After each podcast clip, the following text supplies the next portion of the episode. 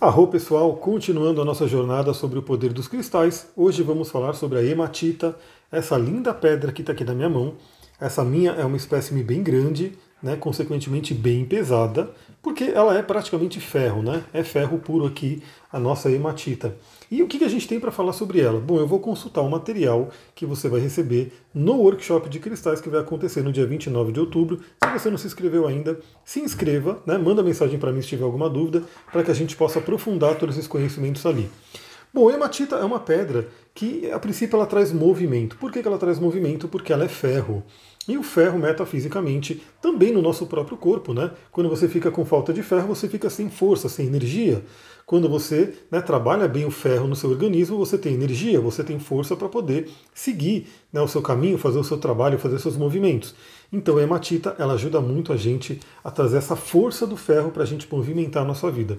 E ao mesmo tempo, o peso dela, né? E não só o peso, ela é ligada ao nosso chakra estrela da Terra, um chakra transpessoal muito ligado ao aterramento, é uma pedra que ajuda a trazer aterramento, ou seja, estar conectado aqui na Terra, na matéria é muito boa para quem faz o grounding da bioenergética. Quem passa por atendimento comigo, geralmente eu ensino a fazer o grounding da bioenergética para você poder se sentir num aterramento, numa conexão com a Terra. Quando a gente faz um, um tratamento, né, um atendimento com litoterapia, a turmalina negra, que também é a Terra, e a hematita, que é a Terra, são colocadas nos pés das pessoas para que elas possam ter uma experiência, né, através da terapia, mas que elas fiquem conectadas aqui na Terra, não dê tanto trabalho para voltar, né?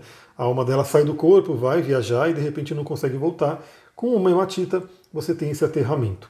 É, ela traz também um desbloqueio. Por quê? Porque a força do elemento do ferro né, faz com que a gente vença os obstáculos, com que a gente movimente a nossa vida. Então ela é muito interessante para isso. É uma pedra que, dentro da, da astrologia, é ligada ao quê? Ao planeta Marte, ao signo de Ares. Né? Ou seja, você ativar o seu guerreiro interior com a hematita. Tem até os pequenos detalhes da hematita que eu vou explicar no curso. Então é importante, você que quer usar a hematita, é importante saber disso, porque ela, ela causa algumas questões no nosso corpo.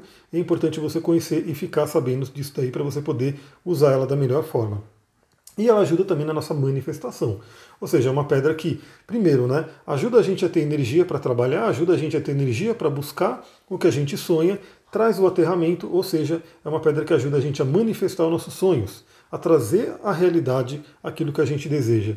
Gosta de hematita? Fala para mim se você já utiliza ela, comenta aqui no, nesse vídeo. E se você ainda não se cadastrou no workshop, manda mensagem para mim para você se cadastrar e a gente poder aprofundar o uso dos cristais, chakras e astrologia para você aprender a lidar com tudo isso no seu dia a dia. É isso, pessoal. Até mais.